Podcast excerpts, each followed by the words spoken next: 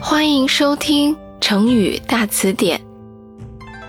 今天我给大家讲的成语故事是“飞鸟惊蛇”。释亚楼是唐代一位和尚，他久居寺庙烧香念经，别的和尚空闲时就偷偷下棋睡觉，释亚楼却买了砚墨笔纸练习书法。有时深更半夜，他还在苦苦的练习。一年一年的过去了，他写字的功夫越来越深，许多烧香拜佛的人也来请他写字，他都一一答应。他的草书写得尤其飘逸奔放。有人问他：“草书怎样算好？”释亚楼写了八个字。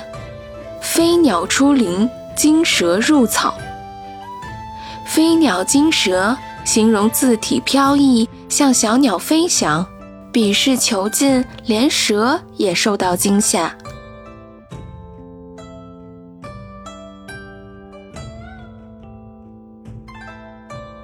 好啦，今天的成语故事就讲到这里啦。有更多想听的成语故事。记得留言告诉我哟，我们下期再见。